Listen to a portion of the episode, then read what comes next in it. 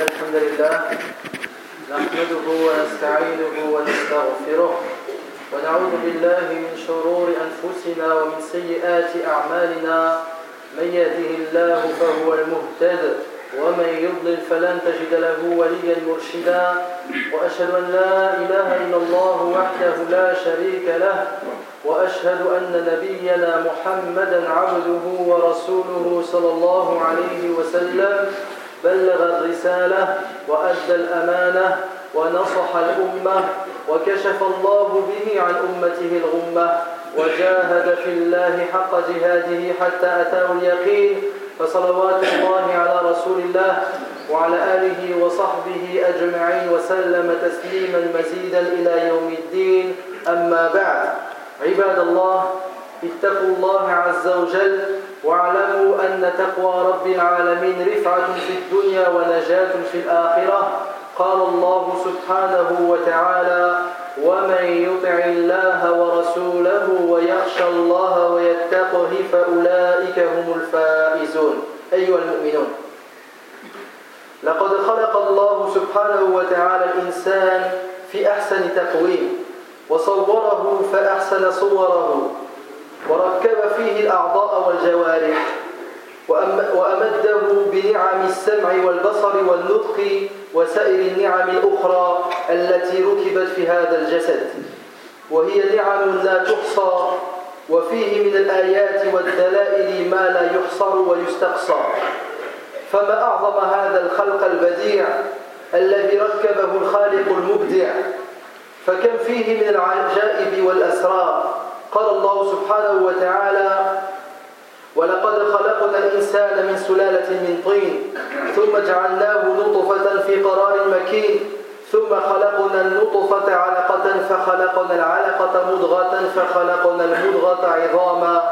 فكسونا العظام لحما ثم أنشأناه خلقا آخر فتبارك الله أحسن الخالقين والله سبحانه وتعالى حين وهب الإنسان هذه النعم أمره بالمحافظة على هذا الجسد إذ هو وديعة عنده يجب أن يرعاه ويصونه ويحفظه من كل ما يخدشه أو يورده المهالك قال الله عز وجل يا أيها الذين آمنوا لا تأكلوا أموالكم بينكم بالباطل إلا أن تكون تجارة عن تراض منكم ولا تقتلوا أنفسكم إن الله كان بكم رحيما ومن يفعل ذلك عدوانا ومن يفعل ذلك عدوانا وظلما فسوف نصليه نارا وكان ذلك على الله يسيرا Chers croyants, Allah a créé l'homme dans la forme la plus parfaite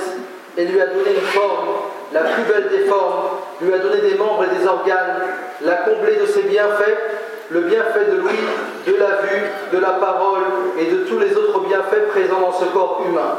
Et ces bienfaits ne peuvent être dénombrés. Il y a en cela de, nombreuses preuves et de multiples signes menant vers le Créateur Subhanahu wa Ta'ala. Comme est immense cette création qui est le corps humain. Il y a en lui des miracles et des secrets. Allah dit dans le Coran Nous avons certes créé l'homme d'un extrait d'argile puis nous en une goutte de sperme dans un reposoir solide. Ensuite, nous avons fait du sperme une adhérence, et de l'adhérence, nous avons créé un embryon, puis de cet embryon, nous avons créé des os, et nous avons revêtu, revêtu les os de chair. Ensuite, nous l'avons transformé en une toute autre création. Gloire à Allah, le meilleur des créateurs. Allah subhanahu wa ta'ala, à partir du moment où il a donné à l'homme tous ses bienfaits, il lui a ordonné de prendre soin et de protéger ce corps, car ce corps n'est qu'un dépôt, un objet confié, il ne nous appartient pas. Donc il faut prendre soin de notre corps et de notre âme. Il faut donc que l'homme respecte son corps, l'entretienne et le préserve. Le préserve de tout ce qui peut lui nuire et le faire périr. Allah dit dans le Coran, ô oh les croyants, que les uns d'entre vous ne mangent pas les biens des autres illégalement, mais qu'il y ait du commerce légal entre vous par consentement mutuel. Et ne vous tuez pas vous-même, Allah en vérité est miséricordieux envers vous, et quiconque commet cela par excès et par iniquité, nous le jetterons dans le feu de l'enfer. Voilà qui est facile pour Allah subhanahu wa ta'ala. fi فقد ظهرت al السنين الأخيرة بل من زمان بعيد al وهو أن يتعمد الإنسان قتل نفسه وكنا في الماضي نسمع عن هذه الظاهرة في المجتمعات الغربية الذين لا يرجون حسابا ولا يؤمنون بالله ولا باليوم الآخر المجتمعات التي طغت عليها المادة في كل نواحي الحياة غير أننا الآن في الأيام الأخيرة نسمع كثيرا عن ذلك في أوساط المسلمين سمعنا ذلك في تونس والجزائر والمغرب ومصر وغيرها من الدول العربية عباد الله آية سورة النساء التي ذكرناها يقول الله عز وجل ولا تقتلوا أنفسكم إن الله كان بكم رحيما فيها نهج للمؤمنين أن يقتل بعضهم بعضا ونهج لكل واحد منهم أن يعتدي على نفسه بالقضاء عليها وإزهاقها إذ هي كما ذكرنا ليست ملكا له ومما يؤيد هذا التفسير ما رواه عمرو بن العاص رضي الله عنه لما بعثه رسول الله صلى الله عليه وسلم عام ذات السلاسل سنة ثمانية للهجرة قال فاحتلمت في ليلة باردة شديدة البرد فأشفقت إن اغتسلت أن أهلك فتيممت ثم صليت بأصحابي صلاة الصبح قال فلما قدمنا على رسول الله صلى الله عليه وسلم ذكرت ذلك له فقال رسول الله صلى الله عليه وسلم يا عمر صليت بأصحابك وأنت جنوب فقلت نعم يا رسول الله إني احتلمت في ليلة باردة شديدة البرد فأشفقت إن اغتسلت أن أهلك وذكرت قول الله تبارك وتعالى ولا تقتلوا أنفسكم إن الله كان بكم رحيما فتيممت ثم صليت فضحك رسول الله صلى الله عليه وسلم ولم يقل شيئا رواه أحمد وأبو داود ففهم عمرو بن العاص رضي الله عنه من هذه الآية أن المراد بها قتل النفس لا نفس غيره ولم ينكر عليه النبي صلى الله عليه وسلم ذلك الفهم Chers musulmans, depuis longtemps est apparu un phénomène qui est le suicide, donc le fait de se donner la mort. Avant, dans le passé, on entendait parler de cela chez les non-musulmans, en Europe, aux États-Unis, au Canada, dans les pays non-musulmans chez ceux qui ne croient pas au jour du jugement et qui ne pensent pas à avoir de, compte à rendre à Allah subhanahu wa ta'ala. Sauf que ces derniers jours, on entend parler de cela chez les musulmans. En Tunisie, au Maroc, en Algérie, en Égypte, il y a des gens qui se donnent la mort. Et de la euh, la euh, de la plus mauvaise des manières. Chers serviteurs d'Allah, le verset que nous venons de citer de Surat Al-Nisa, Allah subhanahu wa ta'ala nous dit Ne vous tuez pas vous-même. Donc ce verset interdit aux musulmans de se tuer mutuellement.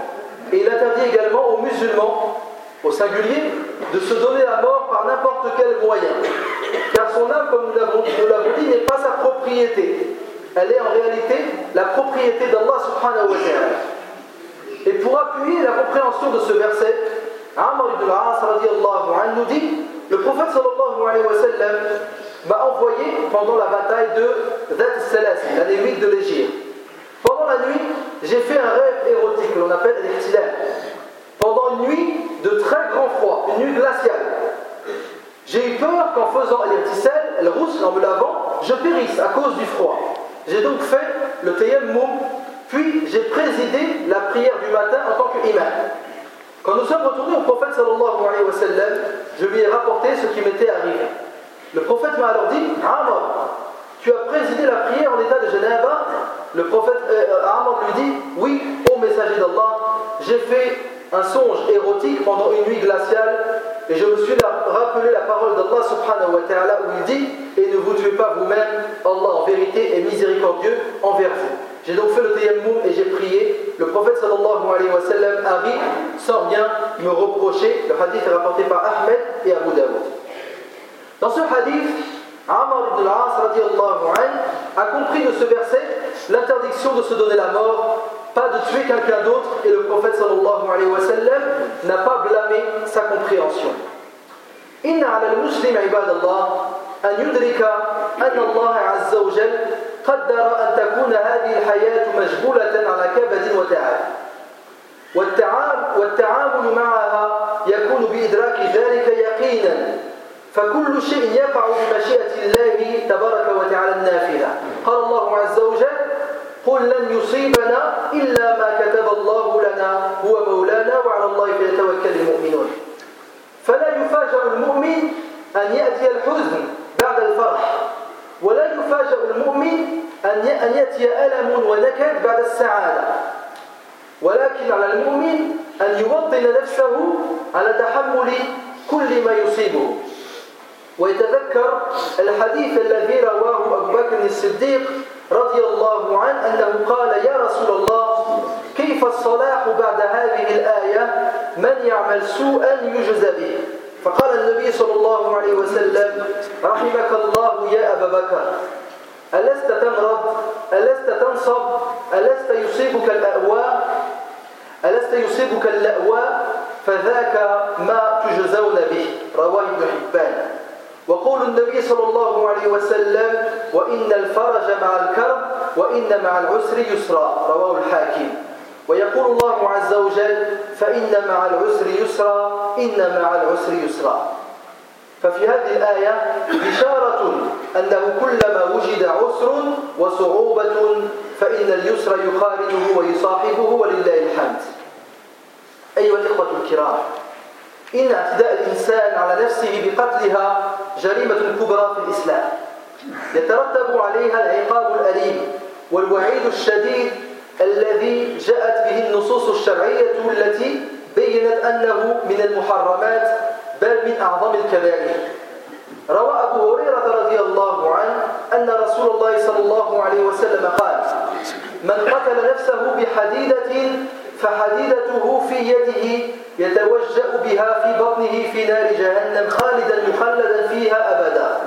ومن شرب سما فقتل نفسه فهو يتحساه في نار جهنم خالدا مخلدا فيها أبدا ومن تردى من جبل فقتل نفسه فهو يتردى في نار جهنم خالدا مخلدا فيها أبدا متفق عليه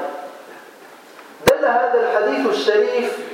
على أن من أقدم على قتل نفسه بارتكاب أحد الأفعال الواردة في هذا الحديث أو ما كان في معناها فإن عقوبته العذاب في جهنم بنفس الفعل الذي أجهز به على نفسه فمن ألقى نفسه بمكان عال مرتفع أو موقع شاهق أو ضرب نفسه بحديدة كالسيف أو السكين أو المسدس ونحو ذلك أو تناول مادة من المواد السامة القاتلة فأدى ذلك كله إلى موته فإنه يعذب في نار جهنم بفعلته الشنعاء التي أقدم عليها Le musulman doit comprendre qu'Allah a prédestiné toutes choses. Et il a fait que cette vie était pleine de difficultés et de fatigue. Et il faut être certain que toute chose qui a lieu dans ce bas monde a lieu par la volonté d'Allah subhanahu wa ta'ala. Les bonnes choses comme les mauvaises. Allah nous dit dans le Coran, dit, rien ne nous atteindra en dehors de ce qu'Allah a prescrit pour nous, il est notre protecteur, c'est à Allah que les croyants doivent mettre leur, confiance. Donc le croyant, elle mu'min, n'est pas étonné de voir une tristesse arriver après une joie, de voir arriver une douleur après un bonheur. Il faut que le musulman se résolve à supporter ce qu'il atteint et qu'il se rappelle le hadith où Abu Bakr as siddiq un jour a dit au prophète et lui a lu le verset de Surat An-Nisa Quiconque aura fait le mal sera rétribué par le mal. Abu Bakr lui dit Ô messager d'Allah, qui pourrait se réjouir après ce verset Le prophète sallallahu alayhi wa sallam lui dit Ô Abu Bakr, qu'Allah te pardonne. Ne tombes-tu pas malade Est-ce que le malheur ne te frappe pas Est-ce que tu n'éprouves pas la souffrance Est-ce que tu ne ressens pas le chagrin Abu Bakr lui dit Si, il lui dit c'est par cela que vous serez récompensé. Le hadith est rapporté par Ibn Hibban. Et le prophète sallallahu alayhi wa sallam nous dit également le soulagement arrive après la friction. « Inna al-faraja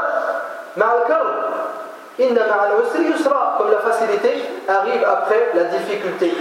Et Allah subhanahu wa ta'ala dit dans le Coran, dans le surah que la plupart des gens connaissent fa'inna ma'al-usri yusra, inna ma'al-usri yusra » À côté de la difficulté est certes une facilité, et à côté de la difficulté est certes une facilité. Donc quiconque rencontre une adversité, une difficulté, une peine, la dissipation de cela est très proche au lillah al-had.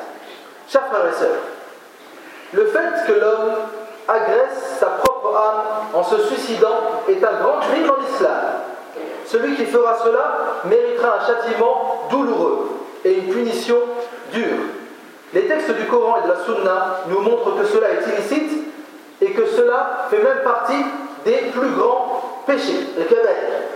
Abu Huraira nous dit que le prophète sallallahu alayhi wa sallam nous dit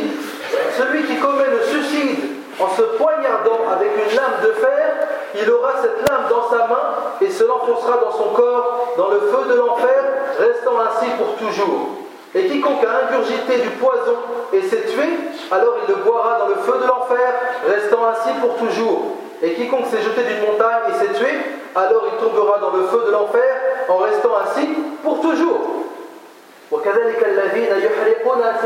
Également les gens qui se brûlent eux-mêmes. Ce hadith nous montre que celui qui se suicide par ses différents actes cités dans ce hadith, qui est rapporté par Al-Bukhari et Muslim, sa punition sera qu'il sera châtié en enfer par ce même acte par lequel il s'est retiré la vie.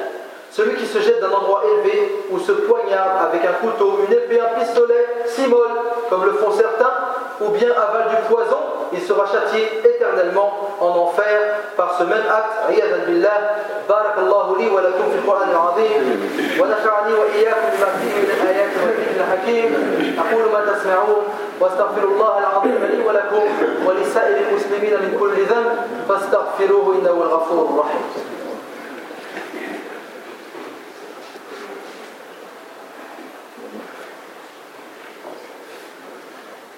الحمد لله الذي لا ينبغي الحمد إلا له والصلاة والسلام على خاتم النبوءة والرسالة وعلى آله وصحبه وكل من تماله له وأشهد أن لا إله إلا الله وحده لا شريك له وأشهد أن سيدنا محمدا عبده ورسوله صلى الله عليه وسلم أما بعد معشر المسلمين كل من يقدم على شيء من ذلك فإنما هو لضعف إيمانه وغفلته عن خالقه سبحانه وتعالى وعدم التجائه إليه عند إصابته بشيء يسوره روى جندب بن عبد الله رضي الله عنه أن رسول الله صلى الله عليه وسلم قال كان في من كان قبلكم رجل به جرح فجزع فأخذ سكينا فحز بها يده يعني قطع يده حتى يستريح من الألم فما رقأ الدم حتى مات يعني الدم سالك لا ينقطع حتى مات الرجل فقال الله عز وجل بادرني عبدي بادرني عبدي بنفسه حرمت عليه الجنة متفق عليه شر مسلمون quiconque donc accomplit cet acte qui est le suicide, il fait cela car il a une foi très faible et il est loin de son créateur et il ne se dirige pas vers Allah subhanahu wa ta'ala lorsqu'il est en détresse. Jundub ibn Abdillah le célèbre compagnon nous dit que le prophète alayhi wa a dit il y avait parmi ceux qui vous ont précédé un homme qui fut blessé. Ne pouvant supporter la douleur qui était à sa main, il prit un couteau et coupa sa main. Il ne pouvait plus supporter la douleur. L'effusion de sang de ses pas alors et il en mourut. Le sang continue à couler jusqu'à que cet homme meure. Allah subhanahu wa ta'ala, lorsque cette personne s'est suicidée, Qu'est-ce qu'il a dit Il a dit Mon serviteur est trop pressé. Je l'ai privé du paradis. Le hadith est rapporté par Al-Bukhari au Muslim. أيها إن الإقدام على الانتحار من أعظم الدلائل على انحراف المنتحر وبعده عن تعاليم الإسلام وانغماسه في الضلال إذ لو لم يكن كذلك لما أقدم على هذه الفعلة الشنعاء فقد روى سهل بن سعد الساعدي فقد روى سهل بن سعد الساعدي رضي الله عنه يقول التقى النبي صلى الله عليه وسلم والمشركون في بعض مغازيه فاقتتلوا فمال كل قوم إلى عسكرهم وفي المسلمين رجل لا يدع من المشركين شابة ولا فاذة إلا اتبعها فضربها بسيفه فقيل يا رسول الله ما أجزأ أحدهم ما أجزأ فلان يعني ما أصاب أحد من اليوم مثل ما أصاب فلان من الأعضاء من الأعداء فقال النبي صلى الله عليه وسلم إنه من أهل النار هذا الرجل الذي تثنون عليه إنه من أهل النار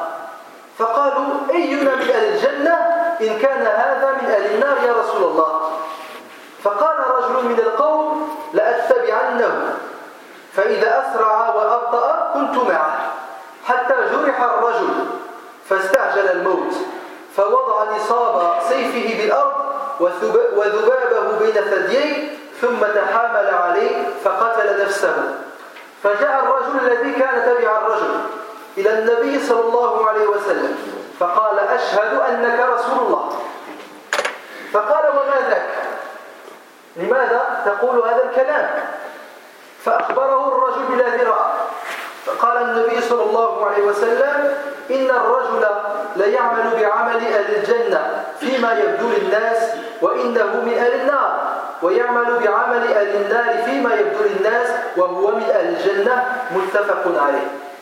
Chaque croyant, le suicide est une des plus grandes preuves du grand égarement du suicidaire et son grand éloignement des enseignements de l'islam. Car s'il n'était pas ainsi, il n'aurait pas accompli cet acte affreux. Saïd ibn il a dit Allah, raconte que le prophète sallallahu alayhi wa sallam rencontra les associateurs dans une bataille et ils combattirent. Puis, lorsqu'il commença à retourner vers son campement et que l'ennemi en y fit de même, un des compagnons du prophète continua à combattre les ennemis en poursuivant les individus isolés ou des groupes, frappant de son sabre toute chose qu'il voyait parmi les ennemis. Quelqu'un dit alors prophète sallallahu alayhi wa sallam en parlant de cet homme, personne de nous n'a autant fait en ce jour qu'un tel. Le prophète sallallahu alayhi wa sallam leur a dit, eh bien, il sera parmi les gens de l'enfer. Cet homme donc que vous euh, vantez, vous vantez ses mérites, il fait partie des gens de l'enfer. Les compagnons ont dit, si cet homme fait partie des gens de l'enfer, qui fait partie des gens du paradis après ce qu'il a fait pendant cette bataille Un des compagnons a alors dit, je vais le suivre. Je vais suivre cet homme afin de voir pourquoi il fait partie des gens de l'enfer. Il partit avec l'homme, s'arrêtant lorsqu'il s'arrêtait, pressant l'allure lorsqu'il la pressait. Or voilà que l'homme fut grièvement blessé. À un moment de la bataille, l'homme fut grièvement blessé et anticipa sa mort. Il appuya à terre la poignée de son sabre et, plaça la pointe dans sa poitrine, puis il se pressa contre son sabre et se tua. Celui qui le suivait revint alors vers le prophète sallallahu alayhi wa sallam en lui disant Ashhadu Rasulullah.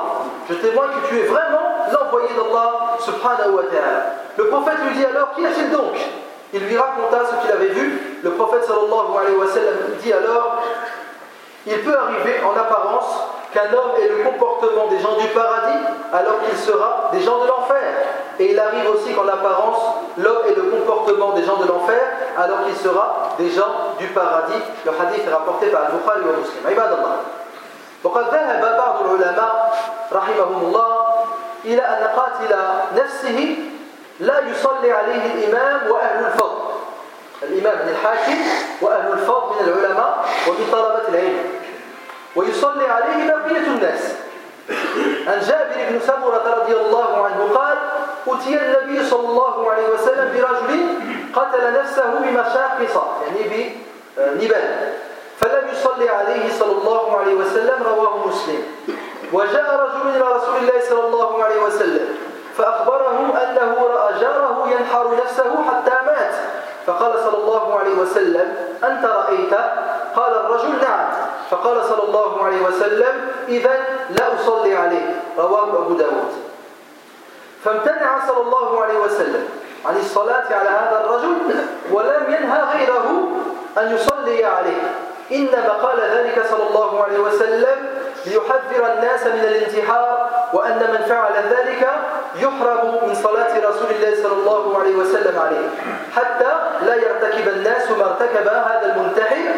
فمن يخطب على الانتحار في زماننا هذا عليه أن يعلم أنه لو كان فعل ذلك في زمان النبوة لترك رسول الله صلى الله عليه وسلم الصلاة عليه وهذا من أعظم العقوبات Chers serviteurs d'Allah, certains savants disent que celui qui se suicide, le dirigeant et les gens vertueux ne prient pas sur lui salat al-jannah. Le dirigeant de l'État et les gens vertueux parmi donc les savants, les gens pieux et euh, les étudiants en sciences religieuses il ne prie pas sur, cette personne. Mais donc le reste des gens prient sur lui. Jabir ibn Sabr nous dit on emmena au prophète sallallahu alayhi wa sallam un homme s'étant suicidé avec des grandes flèches. Le prophète sallallahu alayhi wa ne pria pas sur lui, le hadith est rapporté par Muslim. Et dans d'autres hadith un homme vint au prophète sallallahu alayhi wa et l'informa qu'il avait vu son voisin s'égorger lui-même jusqu'à mourir. Le prophète sallallahu alayhi wa lui dit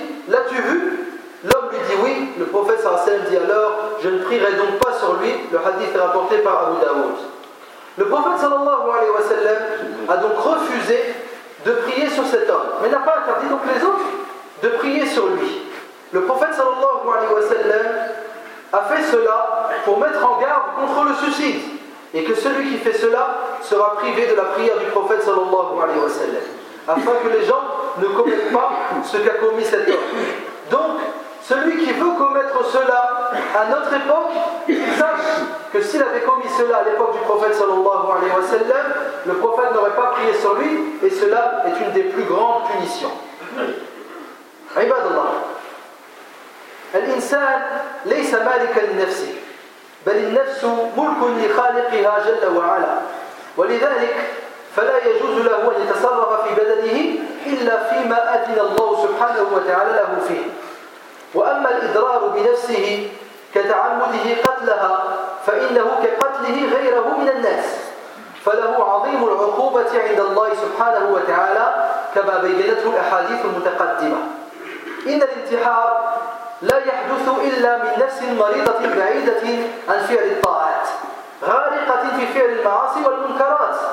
وعلى الذي يهم بالانتحار أن يعلم ويدرك أن ربه سبحانه وتعالى وحده مفرج ما هو فيه من الكربات ميسر وحده ما يمر به من المعسرات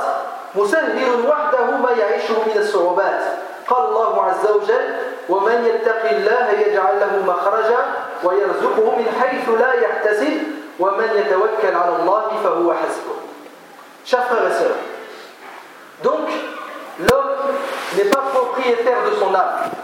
L'âme appartient à son créateur, Allah subhanahu wa ta'ala. Il n'est donc pas permis à l'homme de traiter son corps comme il le désire, comme il l'entend. Quant au suicide, c'est comme le meurtre d'une autre personne. Sa punition est énorme. Prouve cela dans tous les hadiths que nous avons cités. Le suicide ne provient que d'une âme malade, qui est loin de l'obéissance d'Allah subhanahu wa ta'ala, noyée dans les péchés. Et celui qui est tenté par le suicide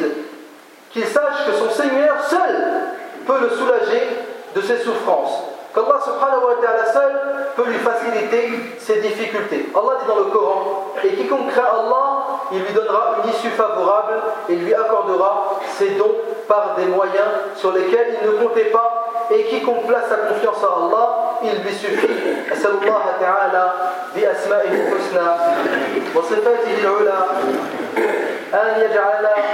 ممن يستمعون القول فيتبعون أحسنه اللهم آت نفوسنا تقواها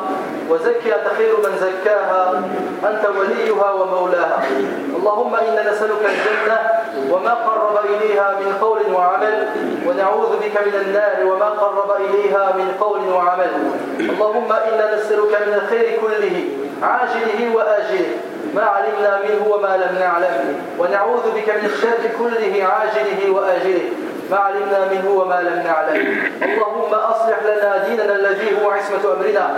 اللهم أصلح لنا دنيانا التي فيها معاشنا وأصلح لنا آخرتنا التي إليها معادنا واجعل الحياة زيادة لنا في كل خير والموت راحة لنا من كل شر يا عزيز يا غفار اللهم أزل الفتن عن بلدان المسلمين